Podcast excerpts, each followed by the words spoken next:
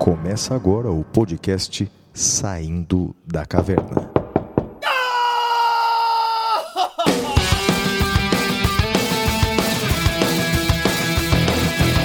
Com Guilherme Madeira, Fala galera, sejam bem-vindos, sejam bem-vindas.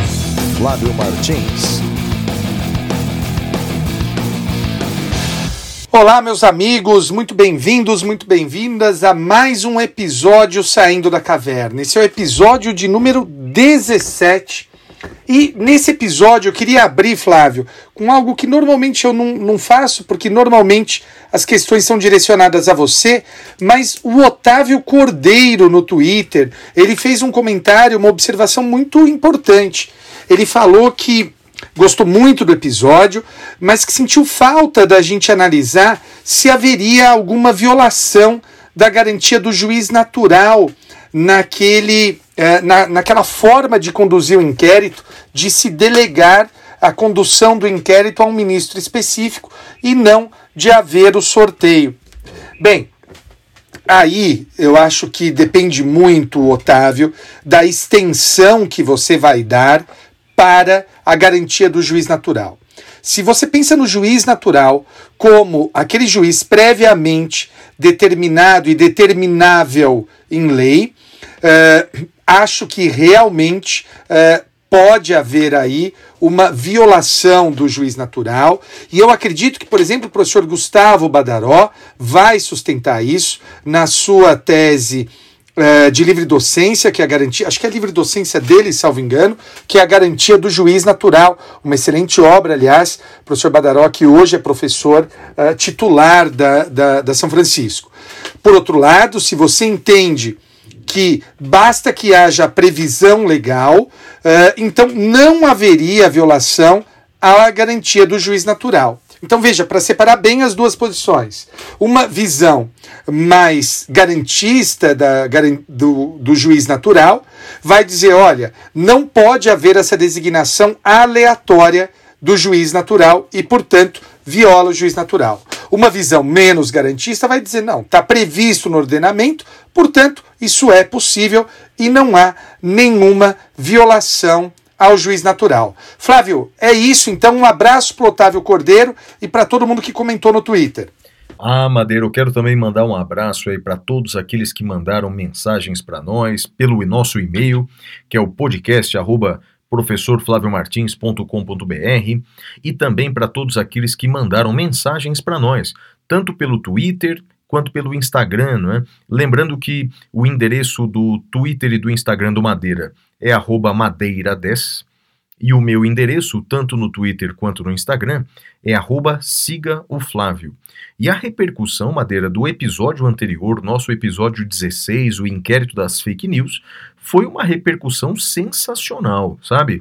É, profissionais do direito, pessoas que não são da área do direito, professores indicando para os seus alunos. Olha, a repercussão foi uma das maiores que nós tivemos até hoje, não é? Eu quero mandar um abraço especial para o Roberto Nogueira, para o Geraldo Magela Peron, para Eliana Miranda, que contou para gente uma história bacana.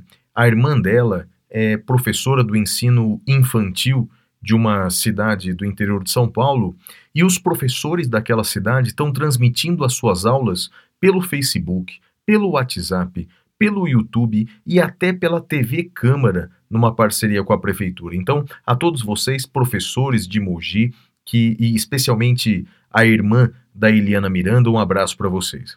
O, um abraço também para o Paulo Roberto dos Reis, que ele nos ouve, veja só, Madeira, durante as sessões de hemodiálise. Olha, meu querido amigo Paulo Roberto, muita saúde para você, que você tenha no nosso, nos nossos episódios momentos também de, de alegria. Saúde para você, meu amigo.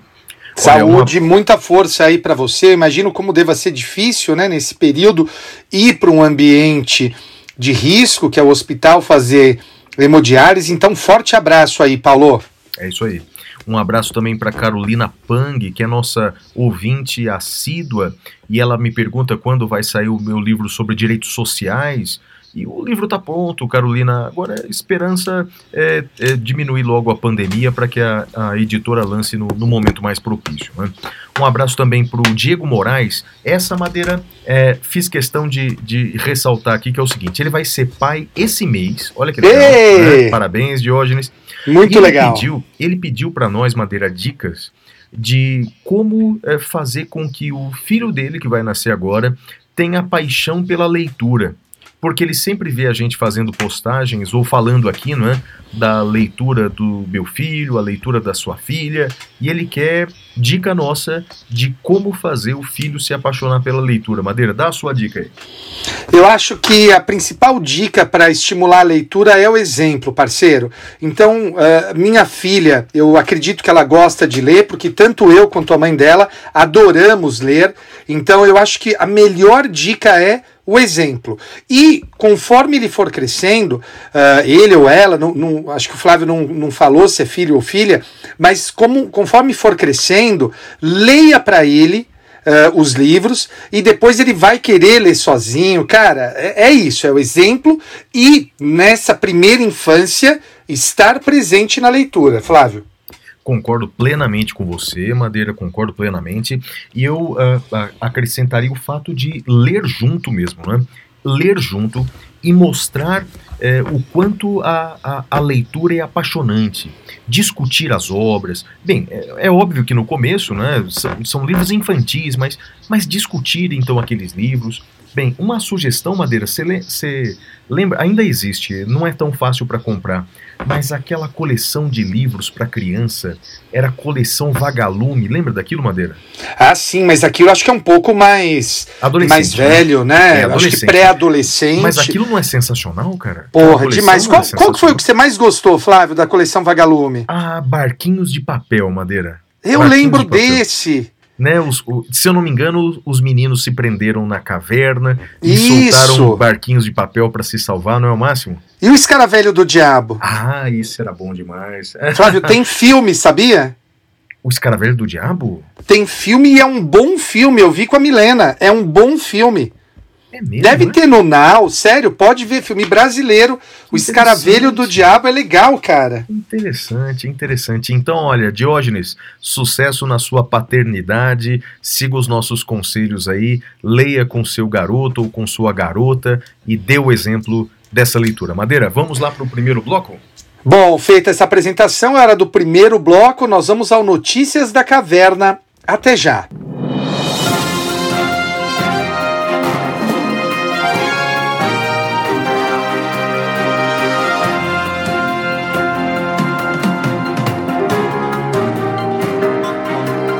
Notícias da Caverna.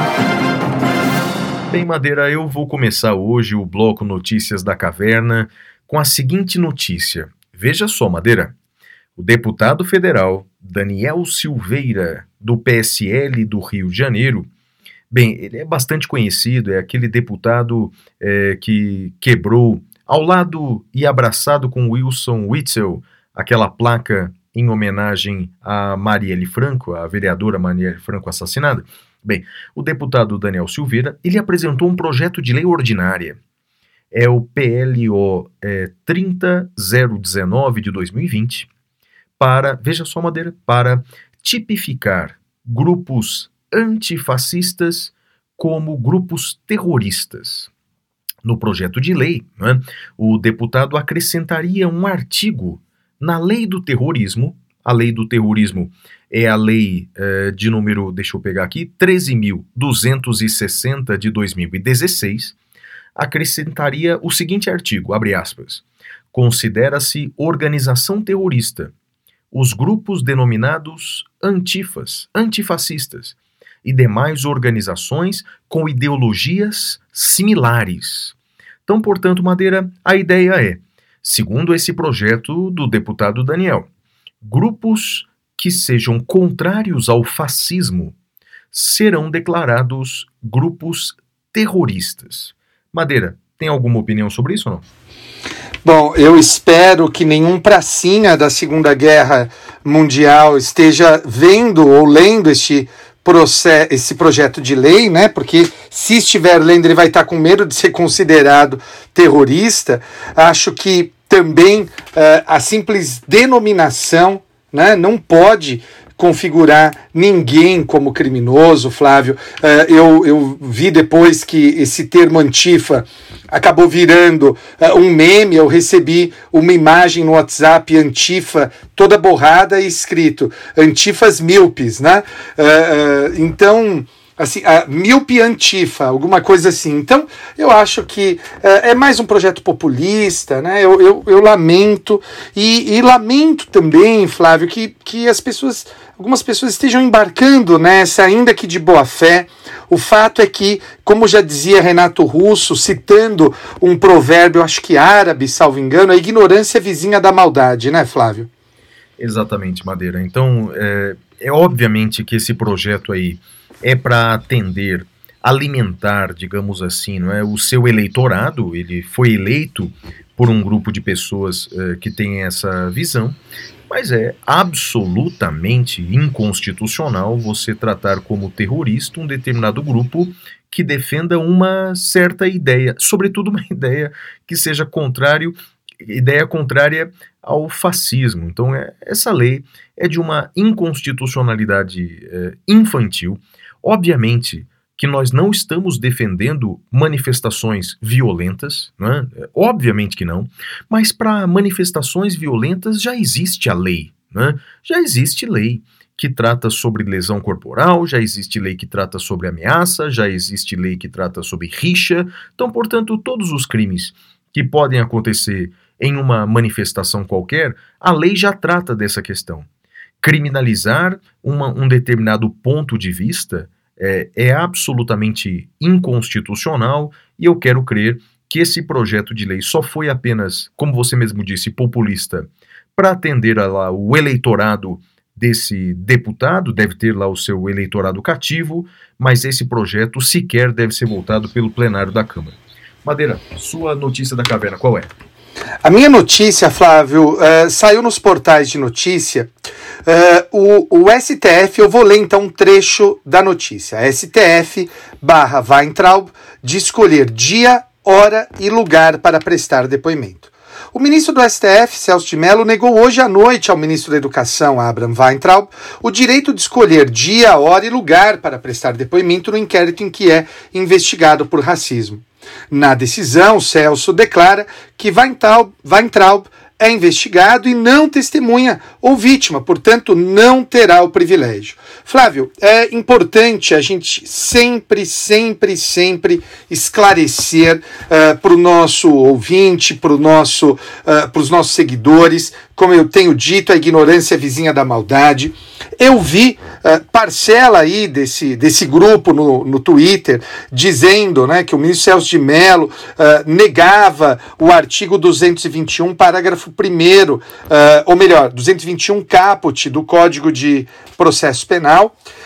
e o fato, gente, é o seguinte realmente o artigo 221 ele dá direito para algumas autoridades de escolher dia, horário e local para prestar depoimento na qualidade de testemunha. Testemunha. Quando a pessoa for réu, quando ela for investigada, ela não tem esta prerrogativa. E uh, uma das primeiras vezes que o Supremo deixou isso claro foi no precedente Eduardo Cunha, Flávio. O, o então uh, presidente da Câmara, deputado Eduardo Cunha, o oráculo do Twitter, ele, ele é o oráculo do Twitter, porque ele tem um tweet para toda e qualquer situação. Uh, um abraço aí para o deputado Eduardo Cunha, que certamente deve ser nosso ouvinte. Uh, e eu, nesse precedente, o deputado tentou invocar o Código de Processo Penal.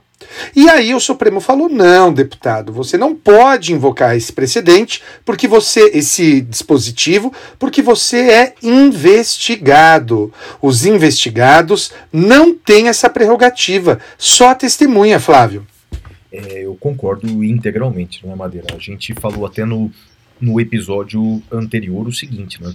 Que é, o princípio da igualdade do artigo 5 caput da Constituição afirma que todos são iguais perante a lei, mas em algumas situações a lei faz algumas distinções né, para proteger os cargos, para proteger as funções. Nesse caso, a lei protegeu ministro, presidente, na função de testemunha. E não fala em investigado. Quando é investigado ou quando é réu, é, ele tem que ser tratado como qualquer um de nós, não é, Madeira? O fato de ser ministro não faz dele um brasileiro melhor do que qualquer um de nós. Então eu concordo com essa decisão do ministro Celso de Mello, creio que você também concorda, não é? Concordo, concordo. Uh, aliás, eu vou ser muito honesto, Flávio. Uh, são raras as vezes em que eu discordo do ministro Celso de Mello uh, e acho, já tenho dito já há tempos, o ministro Celso de Mello, desde que eu me conheço para o mundo do direito, ou seja, desde 1993, meu primeiro ano da faculdade, uh, é o ministro que eu mais admiro, Flávio. Madeira, e agora entrando um pouquinho só no mérito dessa questão, não é? ele está sendo investigado por suposto crime de racismo. Só para lembrar o nosso ouvinte o que aconteceu. É? O ministro da Educação, há alguns meses, logo no início da pandemia, ele fez um tweet. Ele fez um tweet Estou tentando encontrar aqui a data do tweet, Madeira, mas a data exata eu não encontrei aqui. Mas basicamente o conteúdo está assim. Ele fez um tweet é, brincando com a turma da Mônica do Maurício de Souza, né? Todo mundo conhece. É, a turma da Mônica acompanhada de um personagem chinês carregando uhum. a bandeira da China. E ele fez uma brincadeira, Madeira, é, é, trocando o R pelo L porque os chineses e os asiáticos de maneira geral têm uma dificuldade de falar o português, não é? É, é, é, com a letra R. E aí ele escreveu assim, olha, geopoliticamente, quem poderá sair fortalecido em termos relativos dessa crise mundial? Poderia ser o Cebolinha? Quem são os aliados do Brasil? No... Ou seja, começou, escreveu isso. E aí, Madeira, a discussão, a dúvida é se ele teria praticado crime de racismo. Alguém poderia perguntar assim, Flávio, como assim racismo?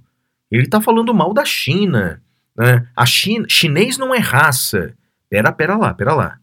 A lei de racismo, a lei 7716 de 89, ela diz assim no artigo 1 vão ser punidos na forma dessa lei os crimes resultantes de discriminação ou preconceito de raça, cor, etnia, religião e agora vem procedência nacional.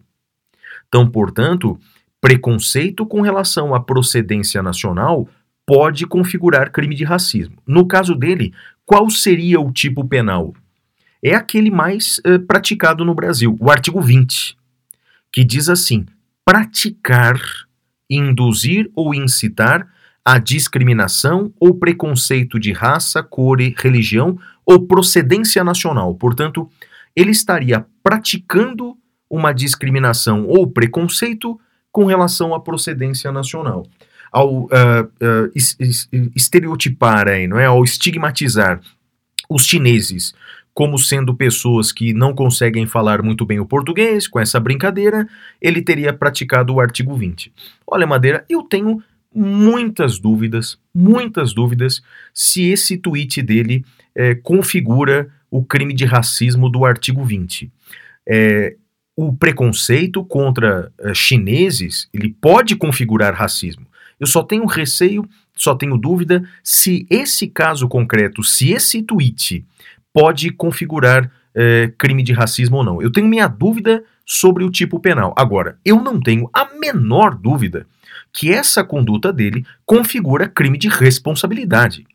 Porque isso, meu Deus, escrever um tweet como esse, colocando em risco até mesmo relações comerciais entre o Brasil e a China, né, é, isso fere o decoro. Bem, mas ele não é muito conhecido pelo decoro, não é, Madeira? Não sei sua opinião sobre isso. Flávio, tem um, um, um, um ponto aí interessante. É, se eu não me engano, depois desse, desse infeliz tweet, né, e acho que é o mínimo que se pode dizer, uh, o Maurício de Souza fez um tweet sobre, sobre isso. e aí um tweet afastando justamente toda essa questão racista e essa questão preconceituosa uh, do ministro. Uh, e eu queria aproveitar para dizer que e te deixar com inveja. Eu sou fã do Maurício de Souza, como você e como eu acho que a maioria dos brasileiros. E quando eu era mais novo, Flávio, eu devia ter uns 24, 25 anos, eu tive numa festa de aniversário e do meu lado uh, sentou o Maurício de Souza. E eu pude virar para ele e falar assim: Maurício, olha, eu queria te agradecer pela minha infância, eu abracei. Então foi, foi muito bacana. Uh, então, um abraço para o Maurício de Souza, que também eu espero que seja nosso ouvinte. E queria dizer que sobre a tipificação em específico, eu concordo com você. Eu acho que é duvidosa essa tipificação. Não há dúvida de que ela é grosseira. E, e aí, de novo, né? Eu acho que as pessoas estão indo muito longe na defesa da sua ideologia.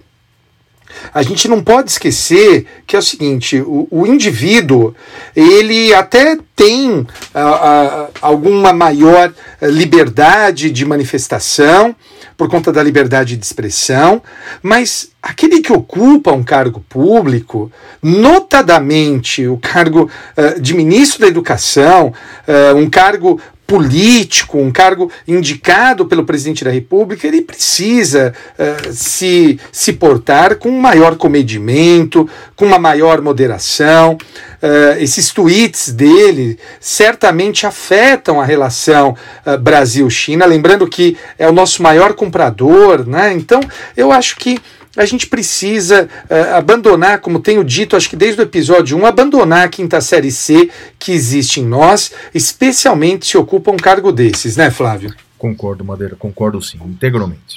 A minha próxima notícia da caverna é a seguinte. Aliás, que notícia cabeluda. Aliás, antes de você, deixa eu, deixa eu fazer uma, uh, uma importante, daí você fecha. Claro. É o seguinte. É tem algumas eu... aqui, hein, Madeira? Tem algumas.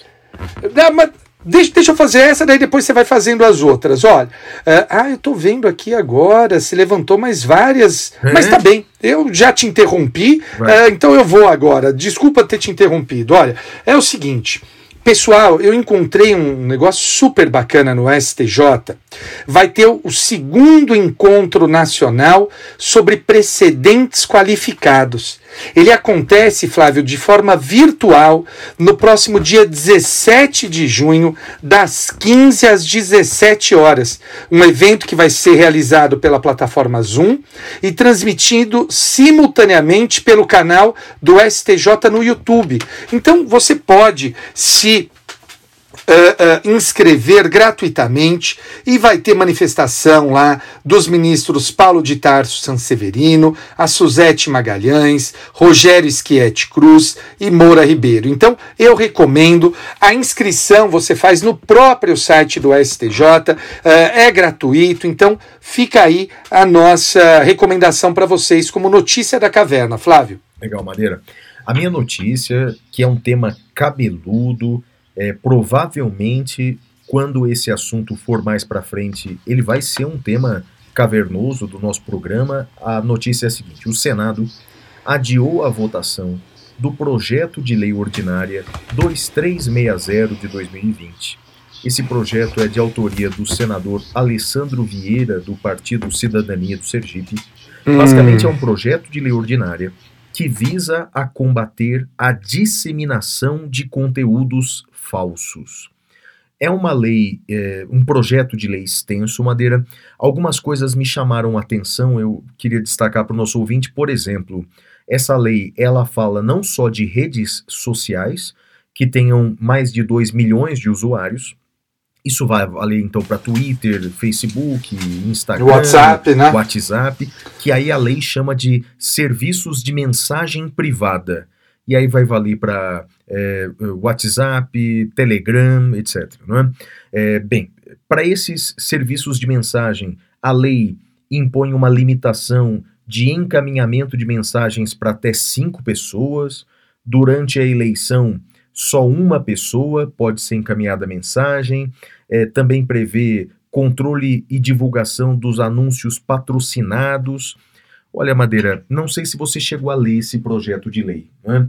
É, eu, eu li, eu li algumas vezes e eu confesso para você que eu não gostei, viu, Madeira?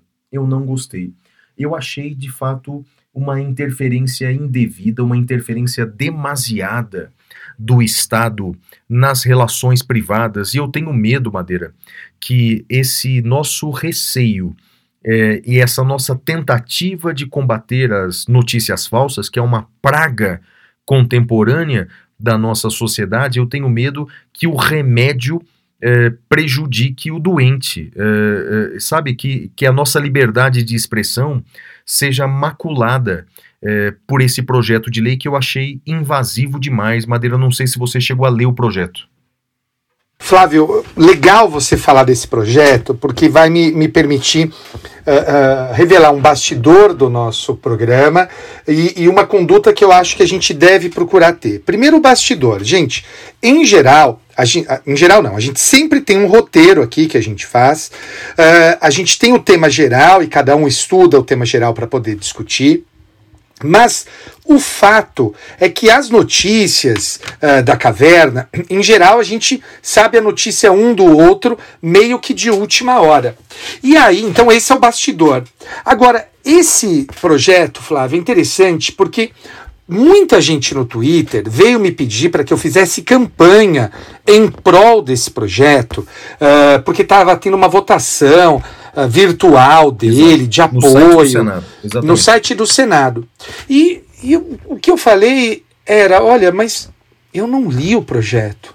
Né? Eu não sei se vocês que estão falando do projeto leram, mas eu acho que a gente não pode sair apoiando ou criticando sem conhecer o projeto. Eu não Porque li o projeto. Não era uma enquete, não é, Madeira, sobre se você é contra ou a favor das fake news. Não, é?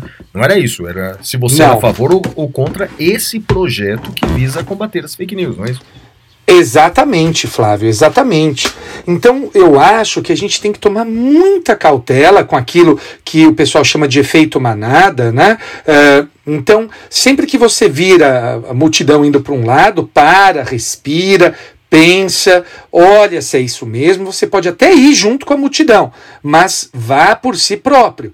Então, eu não li o projeto, confesso, Flávio, mas eu aproveito a oportunidade para fazer esse alerta para a galera, Flávio. É isso aí mesmo, Madeira. É, eu confesso que li uma ou duas vezes. Né?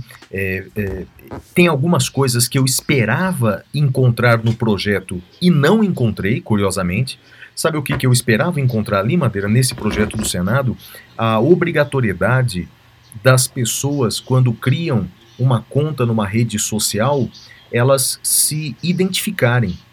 Digo isso, Madeira, porque muitas pessoas entram nas redes sociais e criam perfis falsos mesmo, né, com a intenção de ofender. E, e a Constituição Federal ela veda o anonimato. Né?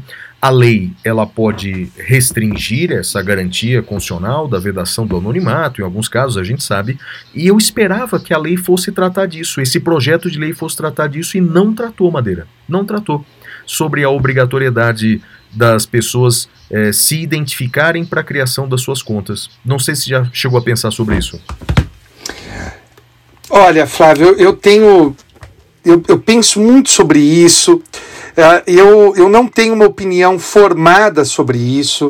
Uh, eu acho, vou ser muito honesto, eu acho que, uh, embora a Constituição vede o anonimato, a gente não pode esquecer que o uso, por exemplo, de, de pseudônimos é possível, então talvez a questão seja da pessoa poder ser identificável. Isso, por outro concordo, lado. Concordo, identificável. Não necessariamente né? identificada. Concordo é, mas contigo. por outro lado, eu penso, Flávio, uh, quando a gente pensa, por exemplo, em regimes autoritários, né? Uh, aí é um problema. Aí, aí, é um problema. aí eu tenho tenho muita dificuldade, porque como é que as pessoas poderiam aí se proteger dos regimes autoritários? Eu estou olhando aqui no nosso roteiro, uh, você vai falar de novo, né? Acho que é a segunda vez no nosso programa que a gente vai falar dele, do, do presidente da Fundação Palmares, que uh, uh, pers persegue, ele diz isso, e você vai falar, mas que persegue pessoas contrárias à, à ideologia dele, ele faz perseguição ideológica. Então, eu, eu acho que é, eu, eu, tenho refletido, talvez, Flávio, em tempos de normalidade é, institucional, a gente possa é, realmente ter uma interpretação mais rigorosa do texto constitucional quanto à vedação do anonimato, mas em tempos de abuso ou de sobreposição do, do Estado, notadamente do Executivo, uh, e não só do federal, né, de alguns estados a gente nota, eu, eu temo. Uh, eu temo pela proteção das liberdades públicas, dos direitos civis e políticos, então eu, eu, eu gostaria de refletir um pouco mais, Flávio. Mas olha, Madeira, essa, essa sua dúvida eu também tenho, e, e eu já tinha essa mesma dúvida envolvendo um caso semelhante. Não sei se você sabia, mas vários estados brasileiros têm uma lei estadual proibindo manifestações nas ruas com máscaras. Não estou falando essa máscara contra o vírus, não. Estou falando máscara mesmo, né? Então, uhum. existem várias leis. Em Minas tem, São Paulo tem, Rio de Janeiro tem, e vários outros estados legislaram sobre isso. E olha, a minha dúvida é exatamente aquela que você falou agora. Em tempos de normalidade, é, proibir o uso de máscaras talvez seja uma garantia da ordem pública. Mas em tempos de repressão, sem democracia, o uso da máscara é uma tentativa da pessoa manter a sua identidade intacta para sobreviver, não é? E, e, e, o mesmo raciocínio vale para as redes sociais, não é? Você, hoje, numa situação de normalidade, uma conta anônima, ela é usada muitas vezes para ofender ou praticar crimes, mas uh, numa situação de repressão, talvez seja a única arma uh, do cidadão para expressar as suas opiniões e, e, e, quem sabe, organizar reuniões. O assunto é bem complexo, né, Madeira? Basta lembrar, Flávio, que não raras vezes uh, os estudiosos falam que a, a, lei precisa estimular os chamados whistleblowers, né? que são aquelas pessoas que de dentro das, do, da organização, seja ela privada, seja ela pública, elas expõem os maus feitos e aí a gente precisa pensar em como proteger esses whistleblowers também. Então, eu, eu, é um tema complexo, é um tema que eu acho que precisamos meditar mais sobre ele, Flávio.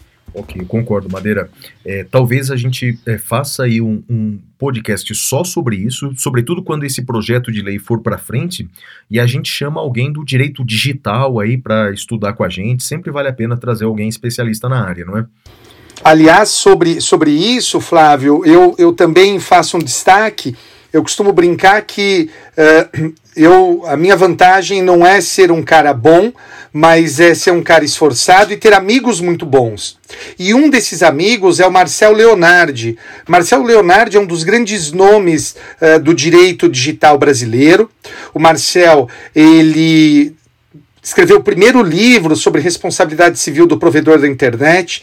Depois ele trabalhou no Google, onde ele ajudou a escrever uh, uh, a Lei Geral de Proteção de Dados, essa lei que foi aprovada agora, uh, e também o Marco Civil da Internet. Depois ele saiu do Google e foi para advocacia privada, é professor da FGV.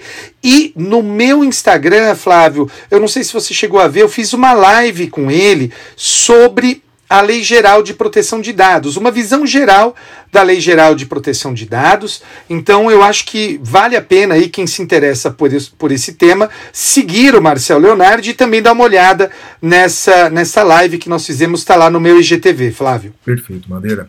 A minha próxima notícia da caverna tem a ver com um episódio que a gente comentou no episódio passado, no episódio 16.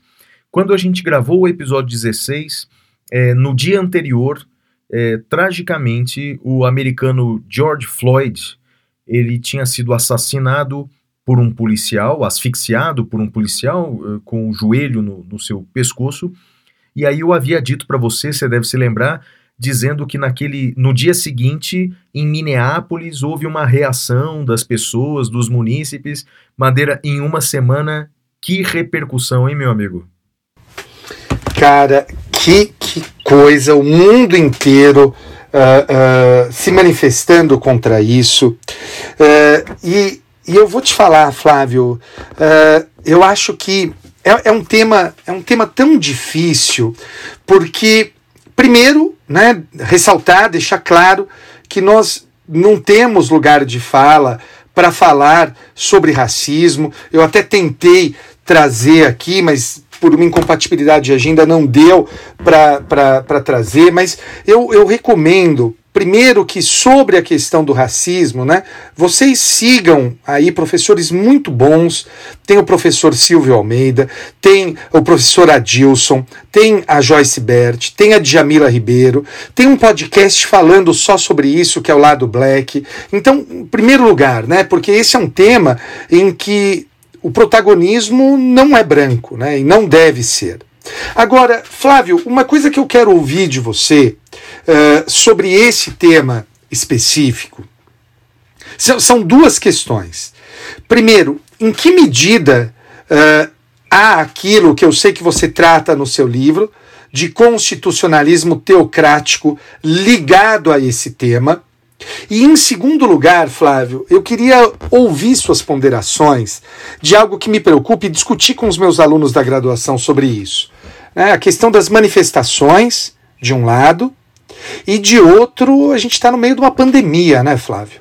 Então eu queria ouvir você falar sobre esses dois temas, Flávio.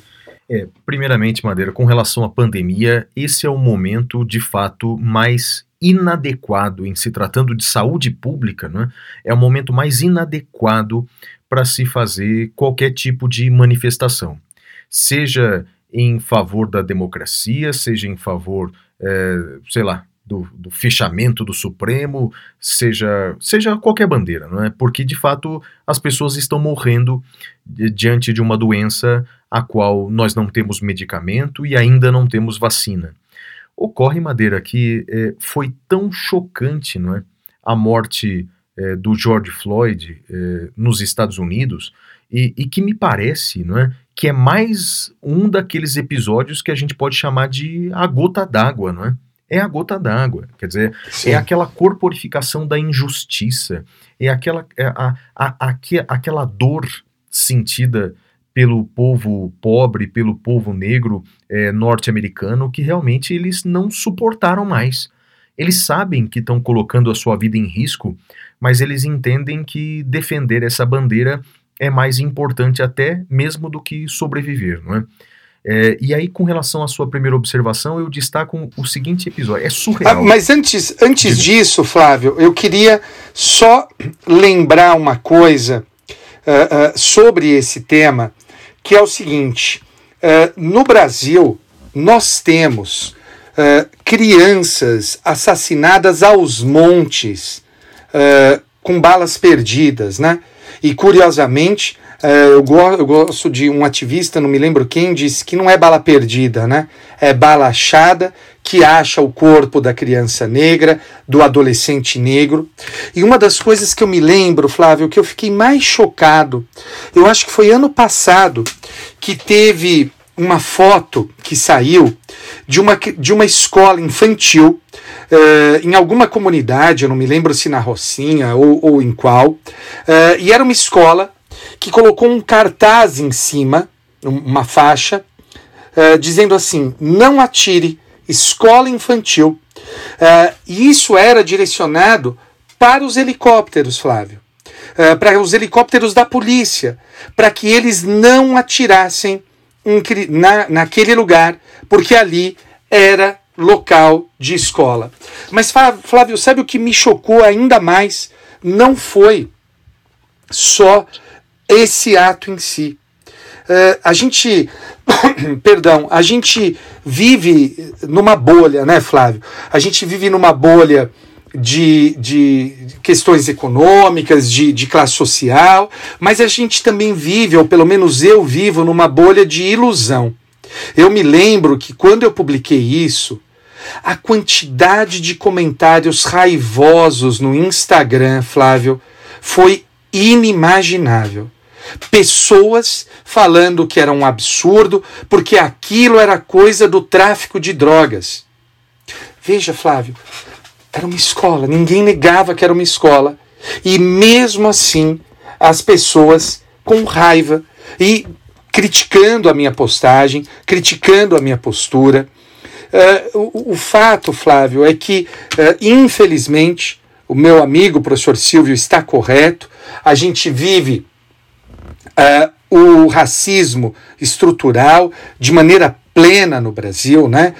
Pelo menos desde 1500 a gente tem o racismo estrutural uh, e o fato também é que muito disso é manifestação daquilo que um professor e eu peço perdão pela minha pronúncia, nunca tenho segurança sobre a pronúncia do nome dele, que é o Achille uh, Mbembe, uh, escreveu chamado Necro política, que é a decisão de quem vive e quem morre nessas democracias. Flávio, uh, desculpe o atropelo, uh, eu sei que você vai falar agora dessa questão do constitucionalismo teocrático, Flávio. Sim, Madeira, mas aí complementando o que você falou, e eu concordo plenamente, não é?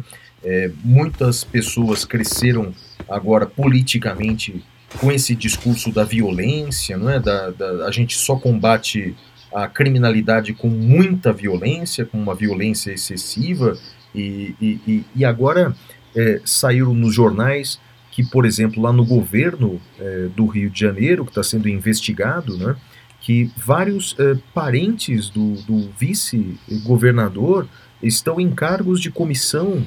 E a minha dúvida é o seguinte, ô Madeira, se essas investigações forem para frente, já que esses políticos têm o discurso do bandido bom é bandido morto, se eles vão fazer uma cerimônia de suicídio coletivo, né? Porque caso seja o crime é, constatado, será que eles vão se matar? Na verdade, é, é, crime é sempre do outro, né? Sempre é o outro, a violência é Sim. é sempre contra o outro e o crime... Ideologia é só o outro que tem, né? Exatamente, é uma, é uma pena, Madeira.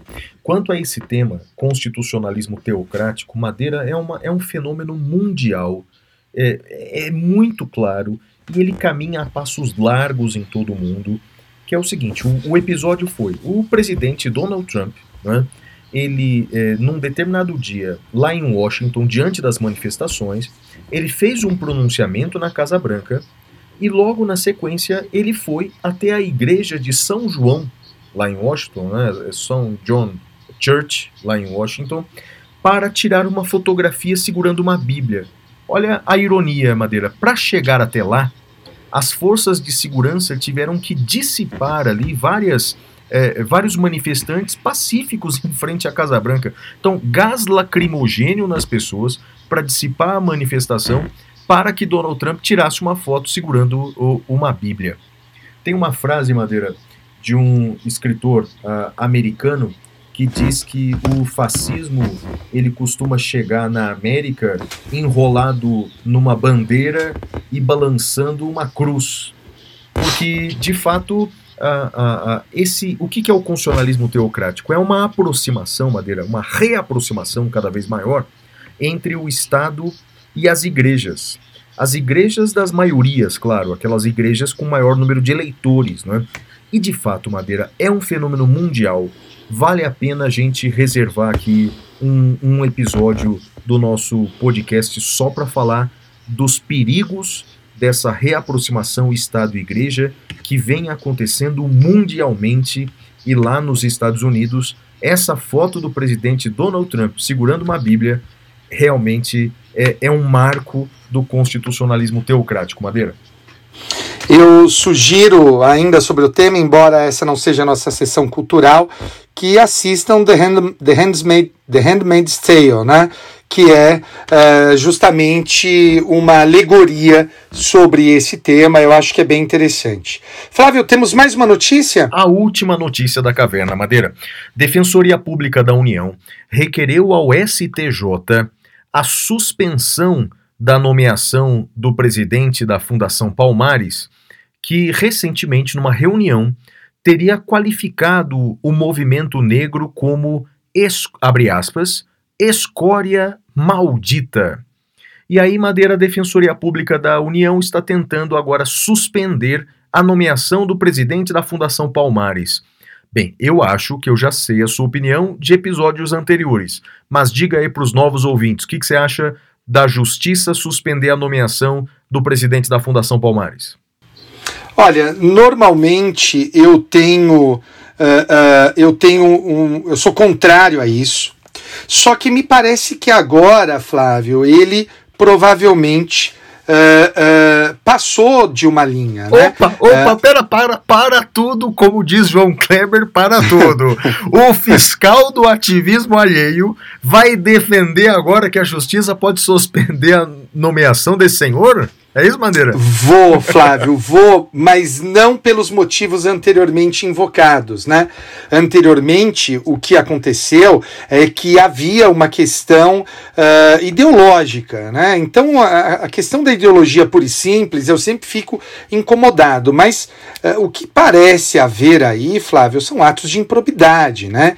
De perseguição uh, a funcionários ideologicamente contrários. Então, isso é absolutamente absolutamente incompatível com uh, a manutenção em cargos de direção e, de car e cargos de confiança. Uh, salvo engano da minha parte, me corrija se eu estiver enganado, até há gravações em áudio dessas manifestações. Sim, sim. Então, uh, eu acho que é um pouco diferente da situação anterior, Flávio. É uma coisa que a justiça já tinha determinado, né, Madeira? Não sei se você sabia dessa. É a retirada. É meio surreal, Madeira. Parece meio Black Mirror, parece piada, mas é, a, a justiça mandou retirar do site da Fundação Palmares ofensas, é, textos que ofendiam zumbi dos Palmares. Você soube disso ou não? Não, essa eu não soube, mas eu vi ele fazendo. Uh, eu vi a manifestação dele sobre isso. Isso. Então, a just... veja, a Fundação Palmares, né? Tem a, a, função de homenagear o Quilombo dos Palmares, Zumbi dos Palmares. Bem, é, a Fundação Palmares, no seu site, escreveu textos ofendendo o zumbi dos palmares, né? é, com versões uh, deturpadas da, da, da, da história do, do, personagem histórico brasileiro. Bem, a justiça mandou retirar do ar esse caso concreto. E agora vamos ver o que o STJ diz. Uh, eu não sei, Madeira, é, é, é, aquela zona cinzenta, não é? Em que realmente, em alguns casos, o judiciário ele deve intervir. Não é? É, me parece, tem uma frase do Malcolm X, né, que diz o seguinte: aquele grande personagem norte-americano que diz uh, que, que para um negro uh, ofender tanto a, a, a, o grupo, o movimento negro dessa maneira, como ele faz, de forma assintosa, de forma vil, uh, bem, há, há, muitas pessoas mal, mal intencionadas para que isso aconteça. É absolutamente lamentável nesse momento em que nós vivemos, é, ter um representante é, da Fundação Palmares, que é uma fundação importante no combate ao racismo no Brasil, fazer um pronunciamento dessa maneira. Como o ódio cega as pessoas, não, Madeira? É, é, horrível, é lamentável, enfim. E como eu te falei, eu acho que agora há, há uma situação objetiva, diversa daquela situação anterior que proibiu a nomeação dele. Me parece que agora uh, é bem diferente. Seria como se, uh, sei lá, a gente nomeasse alguém. Eu não consigo nem pensar num, num exemplo equivalente, Flávio. Uh, sim. É, não me vem nada à mente. E eu quero dar uma má notícia para esse senhor: é que ele, estando nessa função, ele não goza de imunidade parlamentar. Então, é possível por essa manifestação, se ajuizar contra ele uma ação pleiteando dano moral coletivo, não é, Madeira? Porque sim, com essa sim. frase, uh, ele não ofende apenas uma ou, ou, ou, outras pessoas, ele ofende muita gente, não é, Madeira? Então, portanto, ele pode ser responsabilizado, pelo menos civilmente, por conta dessa fala abjeta. Muito bem. Mais alguma notícia, Flávio? Por hoje é só, Madeira. Então agora a gente encerra esse bloco e nós vamos para o próximo bloco, que é. Uh, qual é o próximo bloco, Flávio? Intervenção militar. Até já, galera! Uh. Temas cavernosos.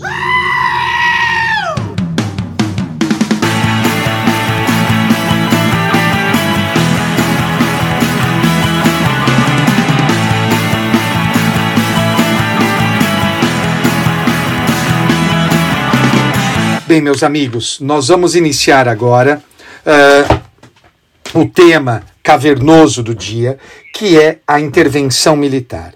O fato é que nós temos ouvido vozes aqui e acolá sobre uh, esse tema da intervenção militar, a invocação do artigo 142 da Constituição Federal, como se ele fosse aí um poder moderador a justificar a intervenção uh, militar sobre os outros poderes. Então, o fato é esse. E nada melhor do que um constitucionalista para falar sobre esse tema. Flávio, é com você, meu amigo. Bem, Madeira, é, é lamentável, não é? Em 2020, a gente estabelecer como tema principal do nosso podcast esse assunto, ou seja, a possibilidade constitucional das Forças Armadas intervirem nos poderes. É meio que surreal isso. Mas vamos lá. As Forças Armadas, elas estão previstas na Constituição Federal, elas são tratadas pela nossa Constituição, nesse artigo que agora se tornou famoso, coqueluche de alguns juristas, que é o artigo 142. Né? Esse artigo 142, no caput, ele afirma que as Forças Armadas, constituídas pela Marinha, Exército e Aeronáutica, são instituições nacionais permanentes e regulares, organizadas com base na hierarquia e disciplina, sob a autoridade do Presidente da República e agora vem a finalidade, Madeira. Tem três funções aqui: a defesa da pátria, a garantia dos poderes constitucionais e, por iniciativa desses, garantia da lei e da ordem. Veja, portanto, Madeira, que a Constituição, né, ela estabelece, portanto, três funções aqui para as Forças Armadas. E quem vai detalhar como essas funções são exercidas é a lei. A lei que regulamenta as Forças Armadas. A lei é a Lei Complementar 97 de 99. E ela diz exatamente como, coordenada pelos poderes, como as Forças Armadas podem auxiliar, por exemplo, na, na, na garantia da lei e da ordem. Bem, em nenhum momento, em nenhum momento, nem na Constituição, no artigo 142, nem na Lei Complementar 97 de 99.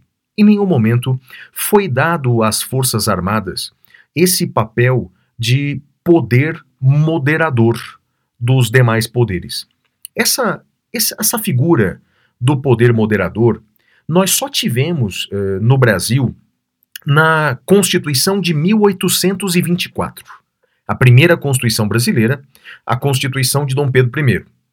Na verdade, foi uma constituição autoritária, foi uma constituição outorgada por Dom Pedro I, e ele criou essa figura do poder moderador, e ele atribuiu a ele próprio, Dom Pedro I, esse papel de poder moderador. Veja, Madeira, na prática, você estudando a Constituição de 1824 vê que, na verdade, o poder moderador foi um instrumento para concentrar os poderes na mão de Dom Pedro porque além de chefe do poder executivo, no exercício do poder moderador, ele podia dissolver o poder legislativo e ele podia suspender juízes. Então, quer dizer, o próprio imperador, ele tinha os seus braços em todos os poderes. Bem, o fato é que, com uh, o fim do império no Brasil, com o início da república, foi abolido no Brasil esse poder moderador ele foi abandonado. A República Brasileira não tem esse poder moderador.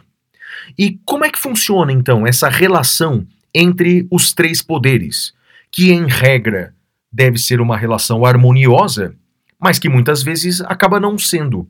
Bem, o que nós temos no Brasil é o seguinte: é a seguinte fórmula.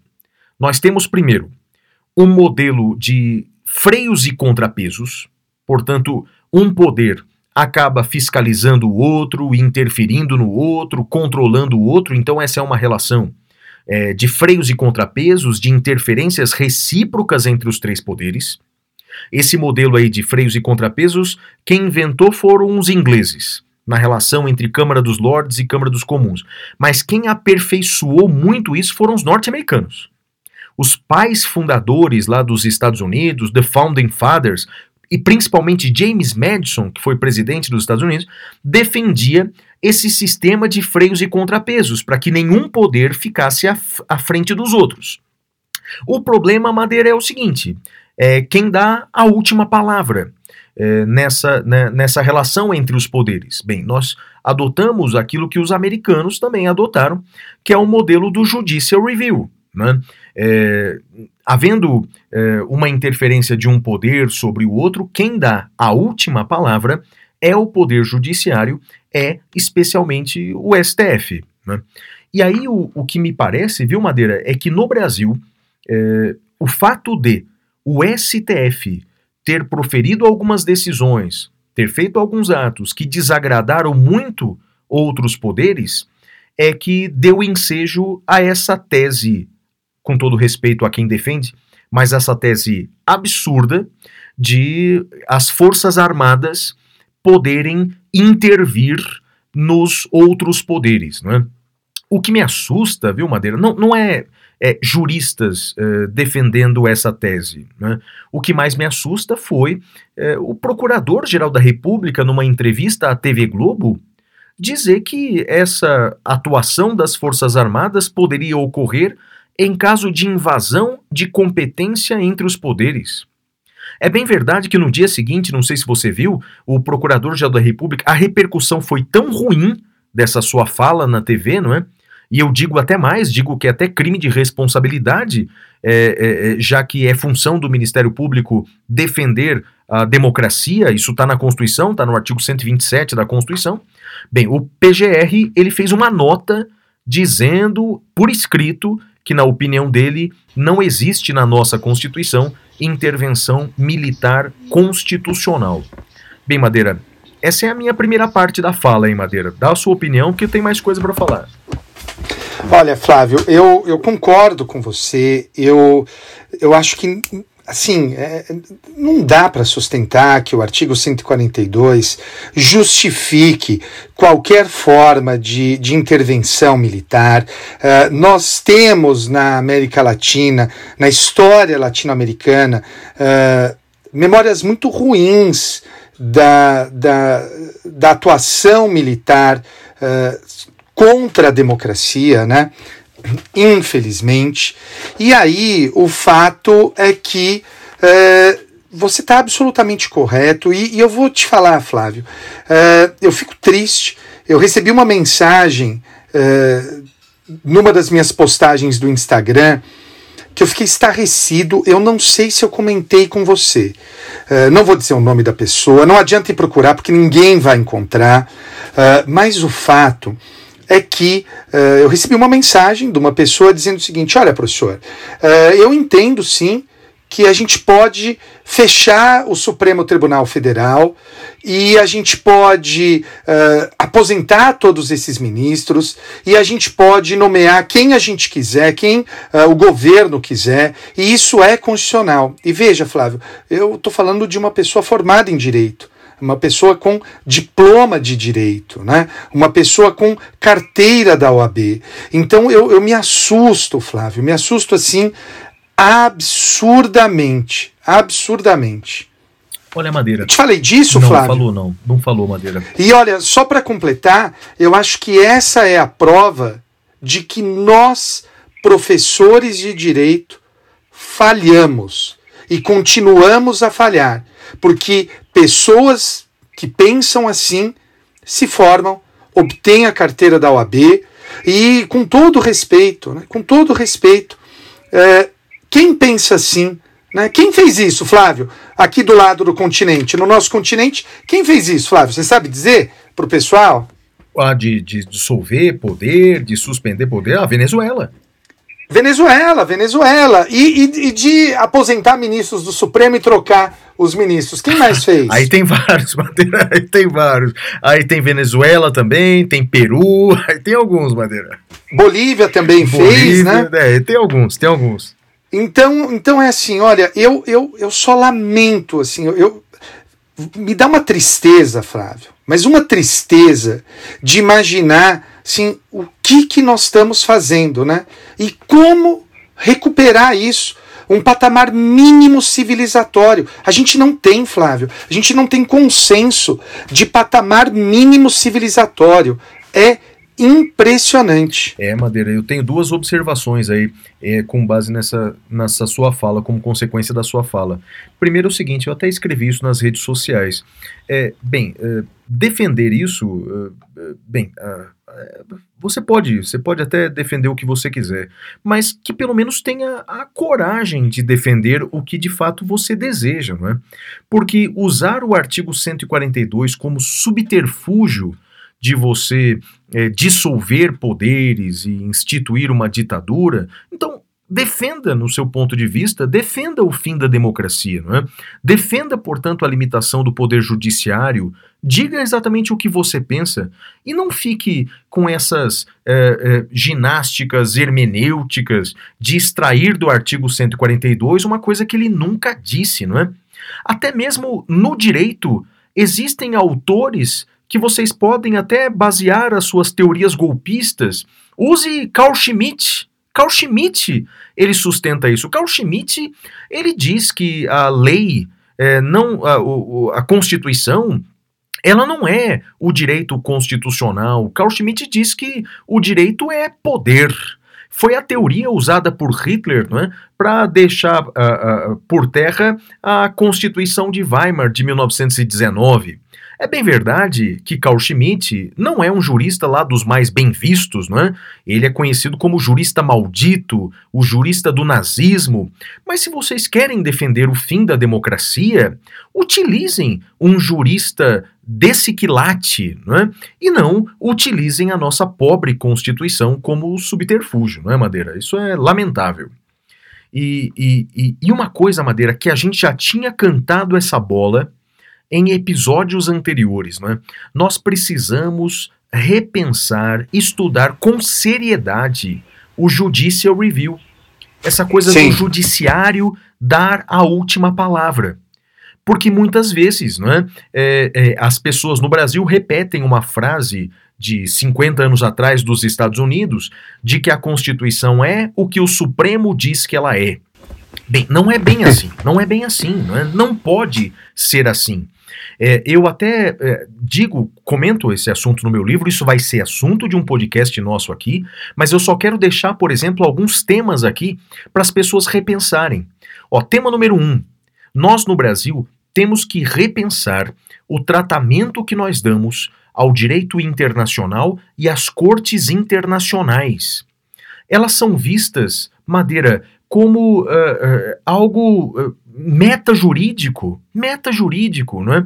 E, e, elas podem nos auxiliar no futuro, não é? Se nós dermos a elas a, a seriedade que elas merecem, a força normativa que elas merecem no Brasil, é?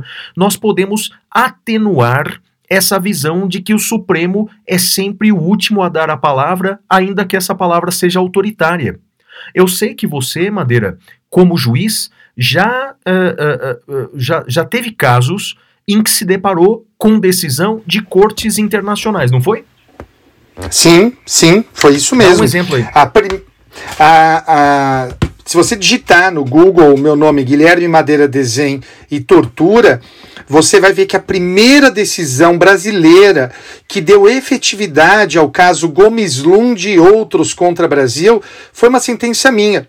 E nessa sentença, Flávio, eu reconheci que uh, um um perseguido pela ditadura, foi morto dentro do DOPS, vítima de tortura. E Flávio, como eu fui ofendido por essa sentença minha. Jesus amado, uh, juiz comunista, por que, que você não vai prender o Lula? Teve gente que lembrou daquelas minhas outras sentenças uh, dos transexuais, que eu uh, também a minha foi a primeira sentença no Brasil a autorizar um transexual a mudar de nome. Uh, dez anos antes do Supremo decidir isso, a minha sentença foi a primeira. Teve gente que falou: ah, esse não é aquele juiz transexual comunista? Então, o juiz transexual, Madeira? por causa da. Porque as pessoas não entendem que você pode decidir sobre temas e não deve estar relacionado uh, e ter interesses direto nesse tema. Né? Então, assim, a minha primeira, primeira decisão do caso Gomes Lund é minha no Brasil, Flávio. Perfeito. E é engraçado, Madeira, pessoas que são contra o globalismo, a gente até falou disso né, no podcast anterior, pessoas que são contra cortes internacionais, acham que esse é o mal da nossa soberania. Agora, quando vem uma decisão do STF que desagrada, ficam agora com esse mimimi de que é ditadura, estão tirando o meu direito. Esse pessoal tem que escolher, né, Madeira? Pelo amor de Deus, né? Tem que saber o que defender, tem que estudar um pouquinho mais, né?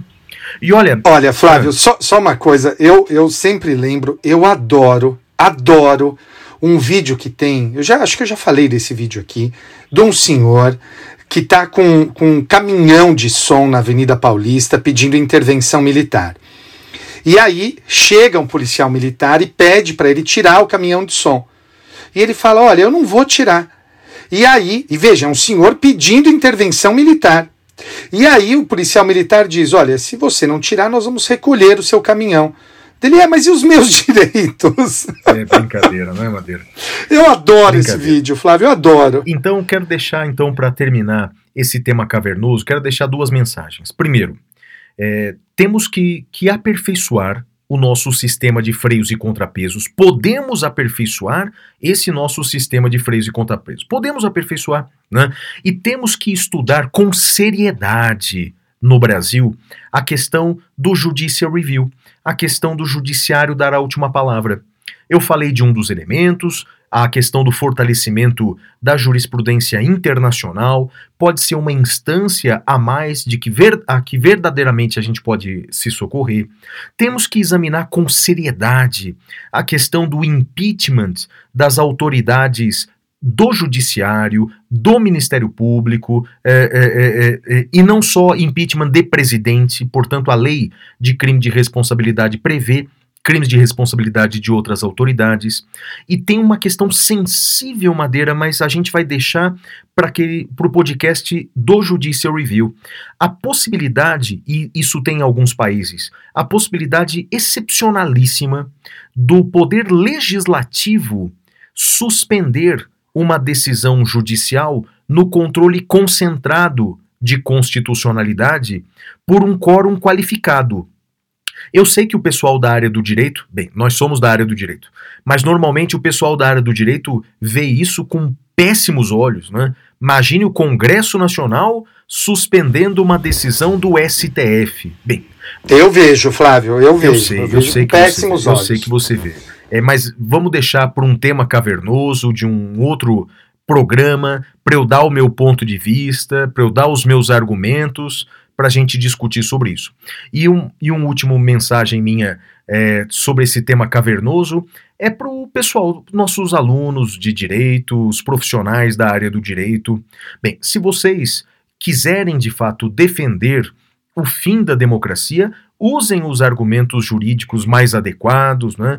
Use aí, recomendo a leitura de Carl Schmitt, Carl Schmitt dizia não é, que o guardião da Constituição não é o judiciário, guardião da Constituição é o Führer, que foi eleito para isso. Então, portanto, o pessoal que quer o fechamento do judiciário, uh, a mudança da democracia, que use os argumentos jurídicos mais adequados e não o artigo 140, 142 da Constituição, que não dá margem para essa visão de poder moderador das Forças Armadas. Quer con con concluir, Madeira?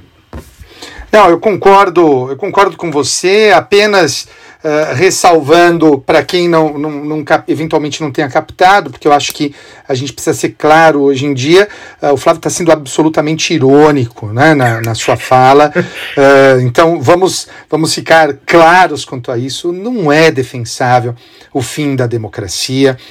eu lembro, eu sei que eu tenho um amigo irmão que, que não gosta da menção a ele, ao eu estou falando, o professor Bonazar, ele não gosta da menção ao paradoxo da tolerância do Karl Popper, mas é, eu, eu, eu acho que a gente precisa sempre lembrar do paradoxo da tolerância do Karl Popper.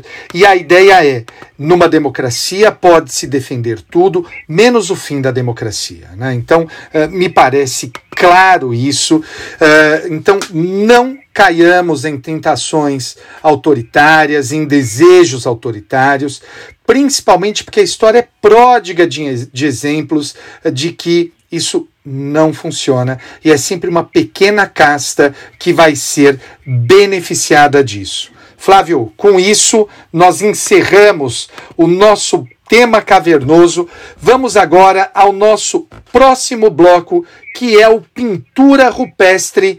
Até já, galera.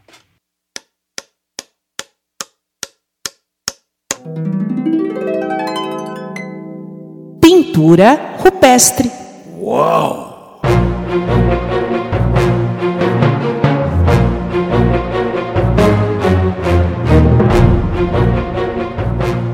Bem, Madeira, a minha dica cultural dessa semana, Madeira, é um livro que eu vou dizer uma coisa para os nossos ouvintes. Eu, eu nunca disse isso, estamos no episódio 17. Pare tudo que você está lendo, né? Pare a leitura e leia esse livro aqui. Madeira, me indicaram na internet, eu não conhecia esse livro. Eu comecei a ler, eu já estou terminando agora, estou lendo ferozmente. Ó, livro, é, o Madeira, o livro se chama é, Como Funciona o Fascismo: A Política do Nós e Eles.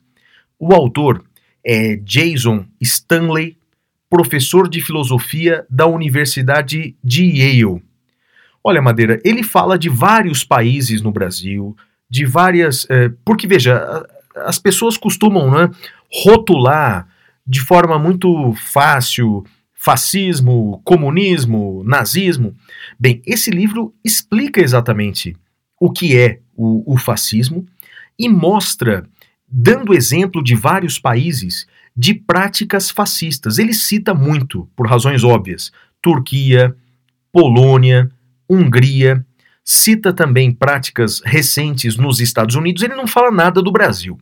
Bem, mas não precisa falar muito, você lendo o livro você consegue perceber algumas, uh, algumas, uh, algumas referências a nós ali. O fato, Madeira, é que o livro é muito bom, o livro é extraordinário e tem ali, Madeira, umas passagens, meu amigo, que são extraordinárias, que eu até é, copiei aqui para mostrar aqui para você e para mostrar aqui para os nossos ouvintes alguma passagem desse, desse livro aqui. O legal é que eu é, comprei esse livro num leitor eletrônico, né?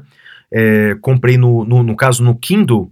E você já viu o, essa ferramenta do Kindle de você mandar por e-mail é, a, a notas? Já viu isso ou não? Compartilhar por e-mail? Não. Ah, é demais? Não. Então, eu fiz o seguinte: os trechinhos que eu queria mencionar aqui no Saindo da Caverna, eu grifei e aí coloquei, cliquei em compartilhar, compartilhar por e-mail. Eu recebi por e-mail as citações, não é legal isso aqui?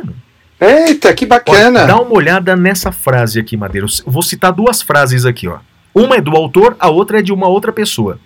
É um autor dizendo como é que você consegue controlar as massas, né, que não são muito intelectualizadas, né? A frase é a seguinte, olha: a capacidade receptiva das massas é muito limitada e sua compreensão é pequena. Por outro lado, elas têm um grande poder de esquecer. Sendo assim, toda propaganda eficaz deve limitar-se a pouquíssimos pontos, que devem ser destacados na forma de slogans.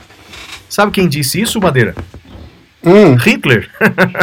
Essa é toda a minha luta. Mas olha só que interessante, então, ele diz que é, para comandar as massas pouco intelectualizadas, o negócio é estabelecer poucos pontos, muito slogan, e aí você acaba pegando as pessoas não pelo intelecto, mas pela emoção. Vai vendo, Madeira, vai vendo.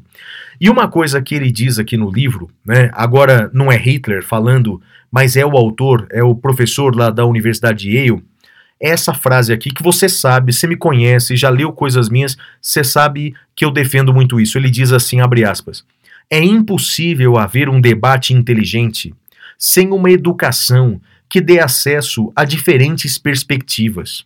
sem respeito pela especialização, quando se esgota o próprio conhecimento e sem uma linguagem rica o suficiente para descrever com precisão a realidade. Ou seja, Madeira, uma forma de combater o fascismo é de fato a educação, não é, Madeira? E aí, olha, fica a minha dica cultural para todo mundo. O autor se chama Jason Stanley e o livro Como Funciona o Fascismo, Madeira. Muito legal, muito legal, boa dica. Flávio, uh, a minha dica do pintura rupestre, eu tinha pensado numa, mas eu vivo mudando, né? Uh, não vai ser o livro que eu tinha pensado inicialmente. Como você já. Flávio, quanto custa esse livro? Ah, eu acho que eu paguei uns 25 reais, Madeira. 25 reais, tá bem. Então, o Flávio já deu uma dica de um livro uh, que custa 25 talquês. Eu vou dar a minha dica de um livro que custa zero biruliros, que é uh, Macbeth. Eu tô nessa semana lendo Macbeth uh, e mais uma vez, né? Shakespeare é o cara. Shakespeare ele é o sujeito que criou o ser humano, todos temos em maior ou menor grau, uh, somos personagens shakespearianos, e aqui cuida da ambição, Flávio, da ambição que uh, é criada por poucas palavras, uh, três bruxas falam, fazem uma saudação, e essa saudação vai desencadear toda, uh, uh, toda a tragédia que se desenvolve a partir daí. Então, fica a minha dica: leia Macbeth de William Shakespeare. Flávio. Sensacional, Madeira, sensacional. E dessa maneira terminamos nossas dicas culturais no bloco Pintura Rupestre. E agora vamos para o último e derradeiro bloco do programa. Vamos para o bloco mais esperado, o prêmio Capitão Caverna. É hora do prêmio Capitão Caverna!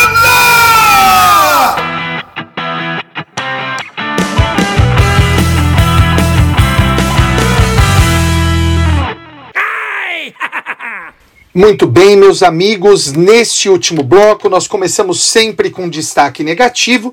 Meu destaque negativo vai para aqueles que confundem fake news com liberdade de expressão.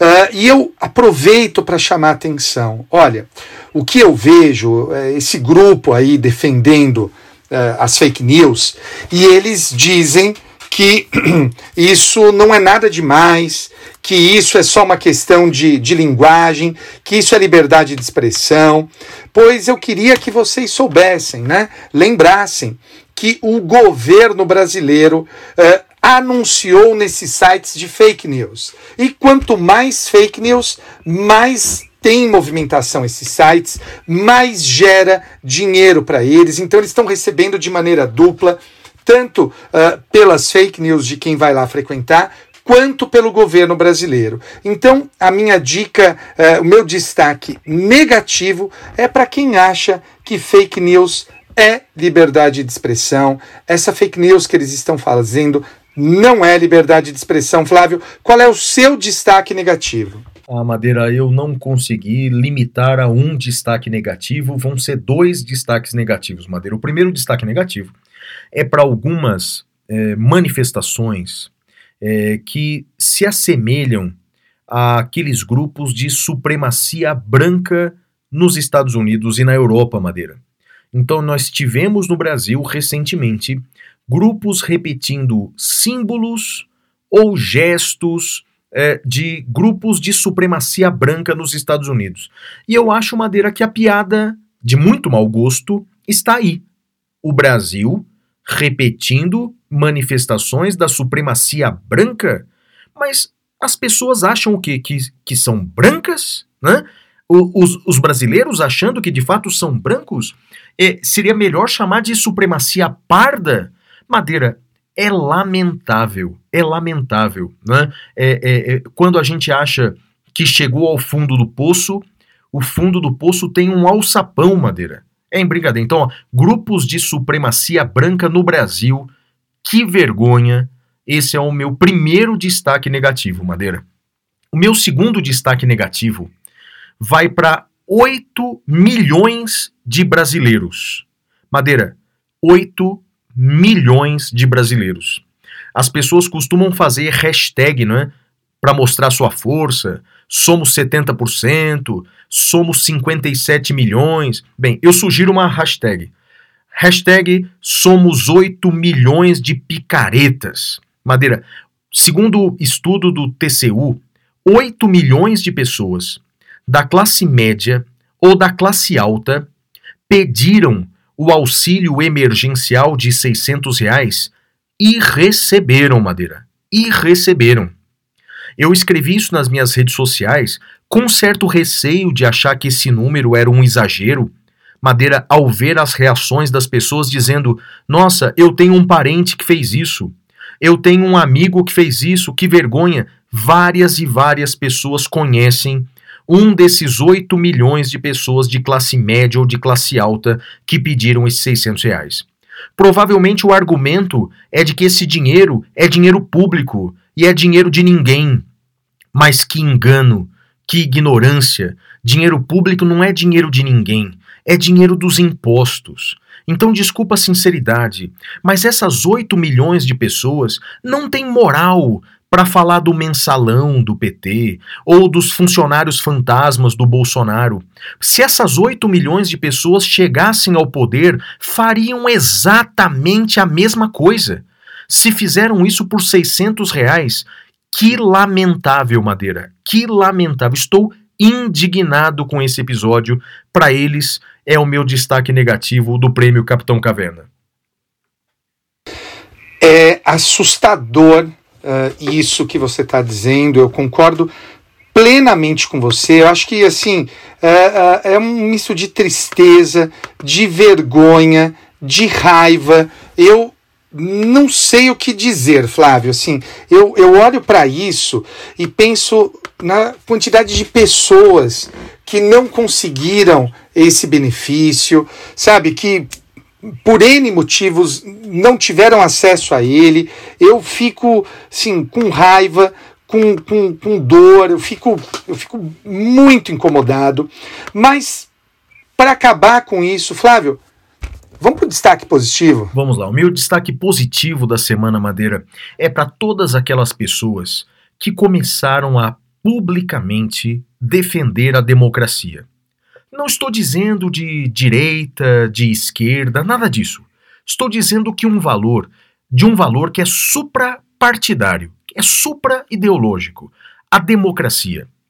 E muitas e muitas pessoas que até agora estavam em silêncio, que, que não, não queriam opinar sobre isso, principalmente nas redes sociais, que é um lugar hoje em dia de muita animosidade, mas as pessoas deixaram esse medo de lado e começaram a falar pela democracia. O Brasil, de fato, precisa é, dessas pessoas, precisa da manifestação das pessoas. Dante Alighieri dizia que o lugar mais quente do inferno é reservado àqueles que ficarão em silêncio em tempos de crise moral. Então, portanto, você que defende a democracia, continue defendendo a democracia, não importa se é de direita, se é de esquerda, manifeste-se. O Brasil precisa de nossa voz. Para vocês, o meu destaque positivo. E o seu destaque positivo, Madeira? Flávio, eu nós estamos gravando esse programa na quinta-feira do dia 4 de junho e uh, na data de ontem o presidente Barack Obama ele, ele falou sobre ele fez uma fala de 12 minutos, uma fala muito poderosa.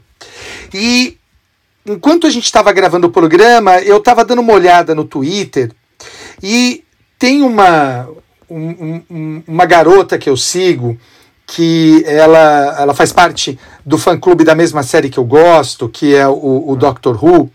E ela escreveu um negócio, Flávio, que tem tudo a ver com o que a gente falou aqui hoje uh, sobre a pandemia e sobre as manifestações. Ela escreveu o seguinte: no primeiro semestre desse ano, toda a população ficou fora das ruas para salvar vidas. E no segundo, todos saíram para as ruas para também salvar vidas. 2020 vai ficar para a história com certeza. E aí eu queria fazer o meu destaque, pro, uh, o meu destaque positivo para os jovens na pessoa dela. Ela é jovem, eu nem sei quantos anos ela tem, acho que ela tem uns 20 e poucos. Uh, a arroba dela, Flávio, é poxa com X, Tainaro com Y. É o arroba poxa Tainaro.